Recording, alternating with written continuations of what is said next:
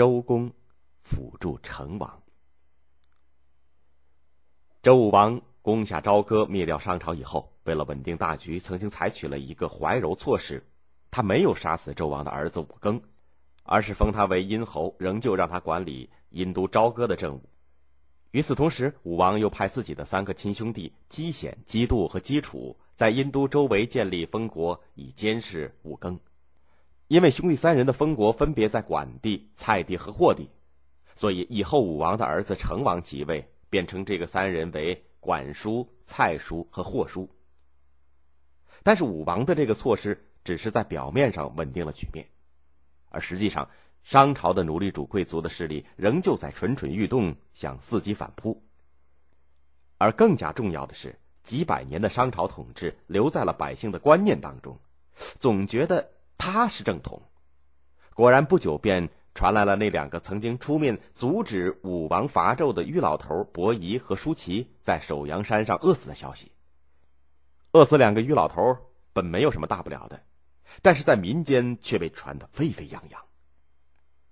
人们说，这两个人是为了抗议武王的违逆行为而发誓不食周粟，而逃到了首阳山上靠挖野菜充饥，到了冬天才活活饿死的。那么，这个首阳山呢，在山西的永济的西南。甚至还有人特地写了一首名叫做《采薇》的诗，称颂他们的美德。这就说明，百姓的人心还没有完全的归向周朝。听到了这个消息以后呢，武王食不甘味，夜不能眠。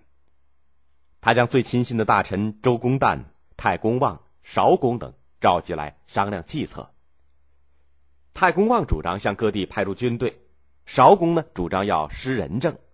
最后，周公旦提出了一个办法，就是把在朝歌腹地设立监国的做法扩大开来，由武王分封周王室的亲属。和在灭商作战当中可靠的功臣到各地去建立诸侯国。诸侯国的政务和军事由诸侯自己管理，但是他们必须得服从天子的号令，并且定期向天子纳贡。武王采纳了周公的这个建议，于是呢就进行了大规模的分封。从武王到以后的成王，总共大约分封了七十多个诸侯国。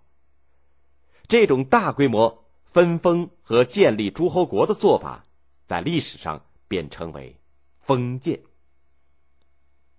武王还没有完成封建诸侯国的事情，便病故了。实际上，西周建国以后，他也只统治了两年。按照武王的临终嘱托，由他的十三岁的儿子姬宋继承天子之位，并由周公旦辅政，也就是代理执政。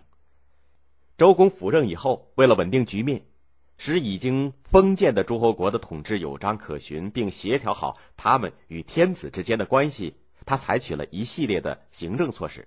首先，他废除了从夏商以来一直遗留下来的王位继承制度，也就是先由兄及弟，然后再传给儿子的办法，改成了直接传位给嫡长子的制度。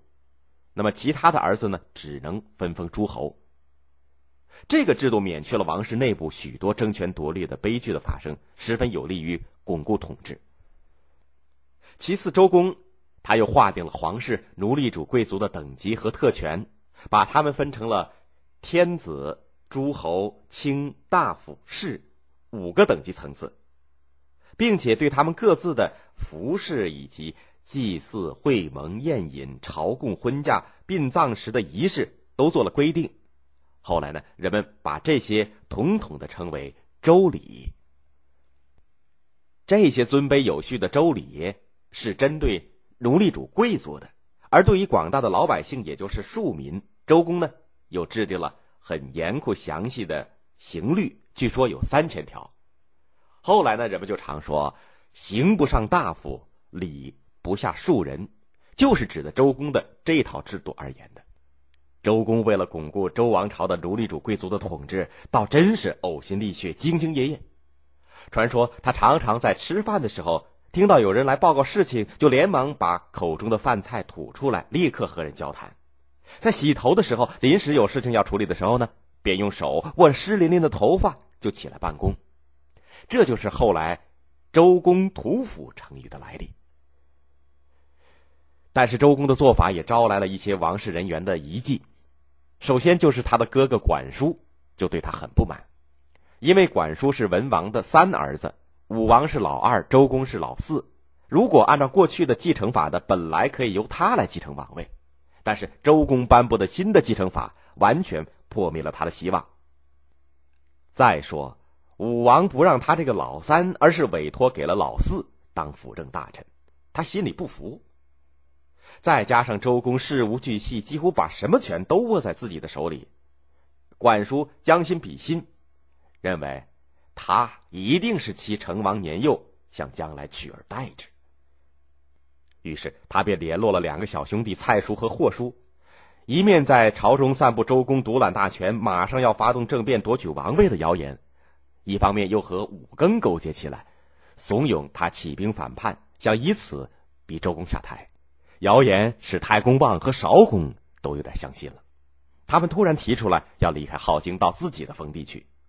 太公望的封地在齐，韶公的封地在燕。就连刚满十五岁的成王呢，也半信半疑，急得六神无主了。周公为了制止谣言，稳定大局，一面立刻为成王举行了观礼仪式，表示马上可以让他亲政了。一面用非常恳切的态度，把手中的行政权托付给了太公和韶公，自己离开了镐京。临走的时候，还写了一首名叫做《吃宵》的诗呢，送给了成王。诗中，周公把成王比作可爱的小鸟，把自己比作护巢哺幼的老鸟，而将五更比作了凶恶的螭。周公出走以后。果然，武庚和东夷的一些部落来往密切，蠢蠢欲动了。而作为三个监国的管叔等等却无动于衷。成王得到讯息，这才打消了对周公的怀疑，赶忙和太公、少公商议，把周公紧急召回来应付眼前危险的局面。再说，周公出走以后，其实他也并没有消极，而是在暗中充分掌握了管叔煽动武庚组织叛乱的证据。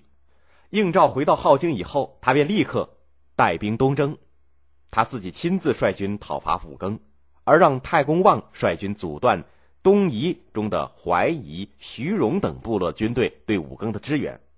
于是周公集中兵力攻下了殷都，杀死了武庚，接着又把制造谣言、煽动叛乱的管叔斩首，把蔡叔流放，把霍叔贬为平民。周公东征胜利以后，又在镐京西边的洛邑，也就是现在的河南洛阳，建立了一座都城，名叫成州。因为洛邑地处中原的中心地带，便于对中原的控制。与此同时，周公又下令把那些跟随武庚闹叛乱的商朝的奴隶主贵族集中到洛邑的附近居住，派军队监管他们，并把他们称为顽民。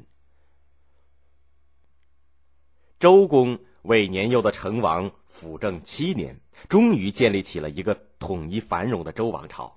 在周成王二十岁的时候，周公就把权力全部移交给他。